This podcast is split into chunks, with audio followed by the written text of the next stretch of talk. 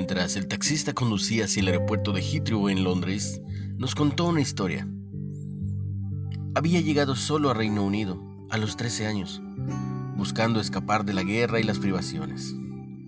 Ahora, 11 años después, tiene su familia y puede mantenerla de formas inviables en su tierra natal, pero lamenta seguir separado de sus padres y hermanos y dice que su vida no estará completa hasta que se reencuentre con los que dejó. Separarse de nuestros seres queridos en esta vida es difícil, pero perderlos porque mueren es mucho peor y generan un sentimiento de pérdida que no se recompondrá hasta que volvamos a reunirnos con ellos. Cuando los creyentes de Tesalónica se preguntaban sobre esas pérdidas, Pablo escribió, Tampoco queremos, hermanos, que ignoren acerca de los que duermen, para que no os entristezcáis, como los otros que no tienen esperanza. En 1 de Tesalonicenses 4.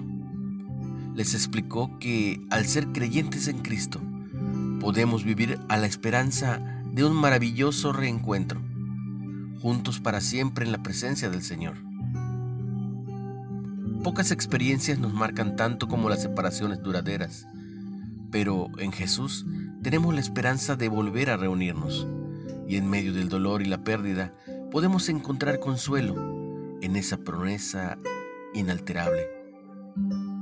Un tema de Bill Crowder. Padre, consuélame con tu amor y gracia.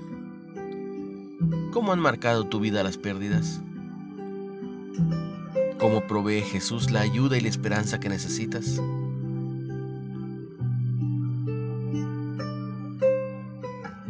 Recuerda que si estás en Él, un juntos para siempre en la presencia del Señor. Comparte el mensaje.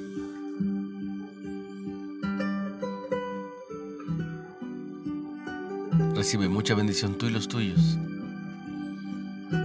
En el nombre de Jesús.